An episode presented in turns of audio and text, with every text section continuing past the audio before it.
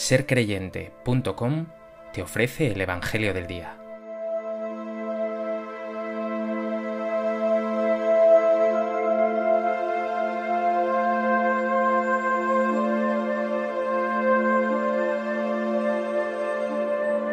Del Evangelio de Lucas. En aquel tiempo, María se levantó y se puso en camino de prisa hacia la montaña a una ciudad de Judá. Entró en casa de Zacarías y saludó a Isabel.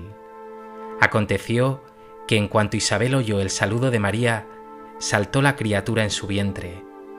Se llenó Isabel de Espíritu Santo, y levantando la voz, exclamó, Bendita tú entre las mujeres, y bendito el fruto de tu vientre. ¿Quién soy yo para que me visite la madre de mi Señor? Pues en cuanto tu saludo llegó a mis oídos, la criatura saltó de alegría en mi vientre. Bienaventurada la que ha creído, porque lo que le ha dicho el Señor se cumplirá.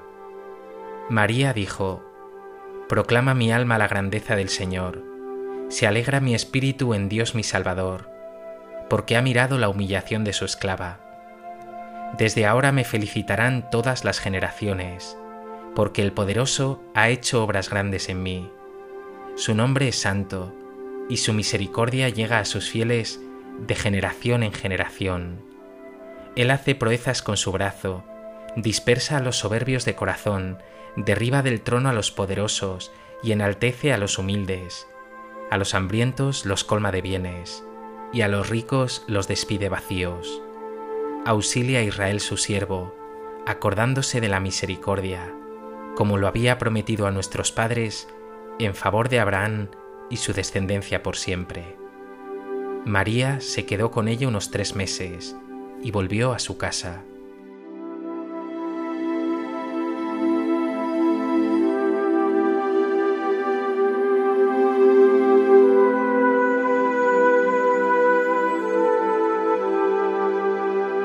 Hoy, día 15 de agosto, la Iglesia celebra la gran fiesta, la solemnidad de la Asunción de la Virgen María, una fiesta enorme en miles de ciudades y pueblos, no solo de España e Hispanoamérica, sino de todo el mundo. Pero esta solemnidad de la Asunción no solo es una oportunidad preciosa para honrar a nuestra Madre y manifestarle nuestro amor y veneración, sino para tomar conciencia de que esta verdad de fe contiene también una verdadera buena noticia para nosotros.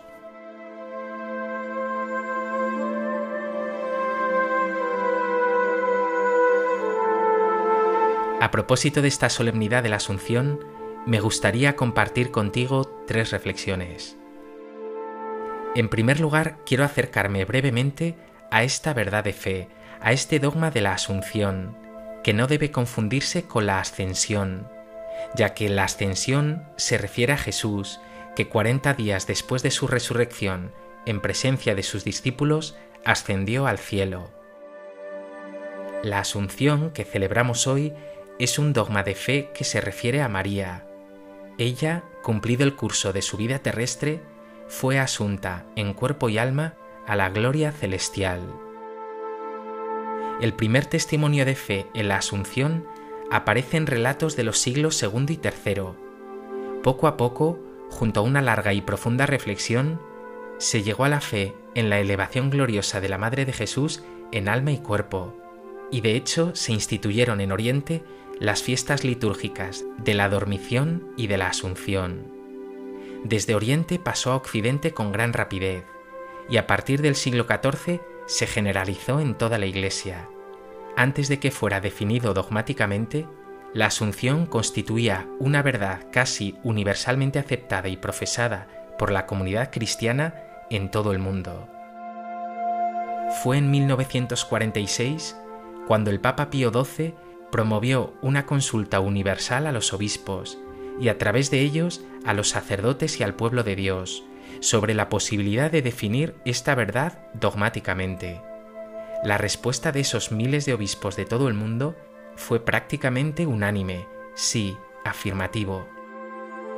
Por eso, el 1 de noviembre de 1950, el Papa Pío XII publicó la Constitución Apostólica Munificentesimus Deus, en la que solemnemente decía, proclamamos, declaramos y definimos ser dogma divinamente revelado que la Inmaculada Madre de Dios, siempre Virgen María, cumplido el curso de su vida terrestre, fue asunta en cuerpo y alma a la gloria celestial.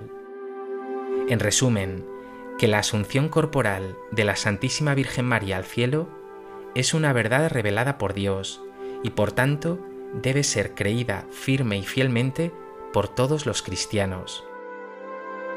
Aunque el Nuevo Testamento no afirme explícitamente la asunción de María, ofrece ciertamente su fundamento, porque nos deja muy claro que la unión de María con el destino de Jesús fue total. Si María estuvo perfectamente unida a Jesús en su vida y en su obra, no cabe duda de que también compartió su destino celeste en cuerpo y alma. Pregúntate tú ahora, ¿crees como cristiano esta verdad de fe?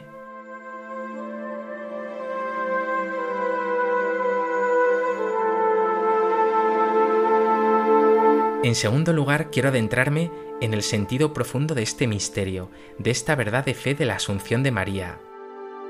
Decir que María fue asunta al cielo en cuerpo y alma es afirmar que su muerte no estuvo afectada por el pecado y sus consecuencias.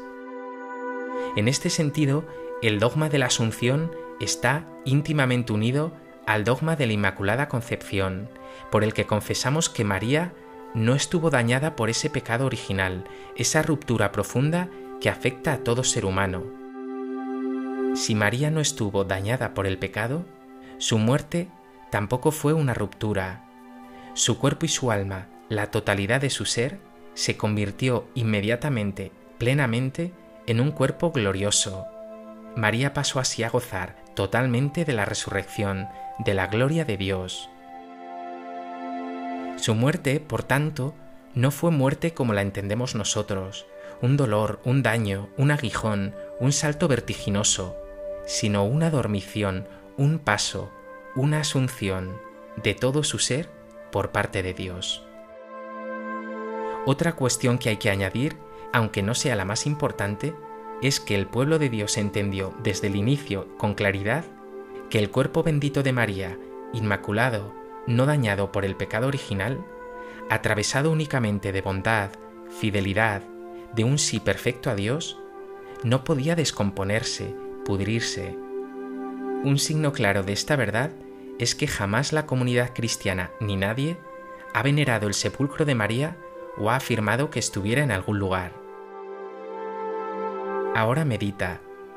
¿Sientes tú que el pecado te rompe, te daña, te afecta, y sufre sus consecuencias?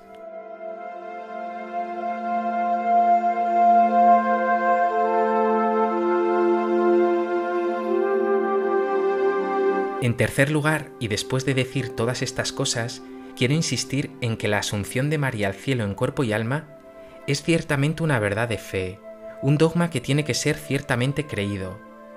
Pero como dogma, contiene siempre una buena noticia, un motivo de esperanza para ti. Aunque la Asunción, aunque esta participación singular de María en la resurrección de su Hijo es un privilegio singular suyo, es también una anticipación de tu resurrección. Un día Dios actuará de igual modo contigo. Si no te cierras a su infinito amor, serás transformado y asumido plenamente por Dios, todo tu ser, sin daño alguno de pecado, de tristeza o de muerte. En resumen, este dogma encierra una doble buena noticia para ti, que tú también resucitarás y vivirás en Dios plenamente como Jesús, como María, y que ese pecado, ese egoísmo, esas heridas que hoy te rompen, no son parte esencial de tu ser, no te constituyen. Un día serán destruidas, completamente superadas, para que como María, junto al Señor Jesús, junto a los tuyos, participes de esa vida plena que un día Dios soñó para ti y que no se acabará jamás.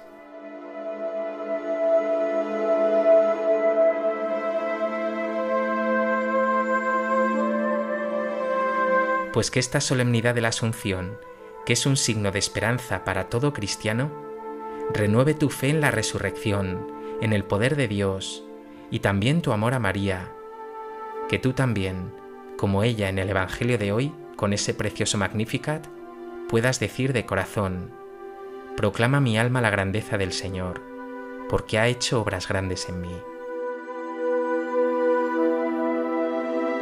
Señor Jesús, gracias por querer hacerme partícipe, como a tu Madre María, de la plenitud de tu vida, de tu resurrección, de tu amor.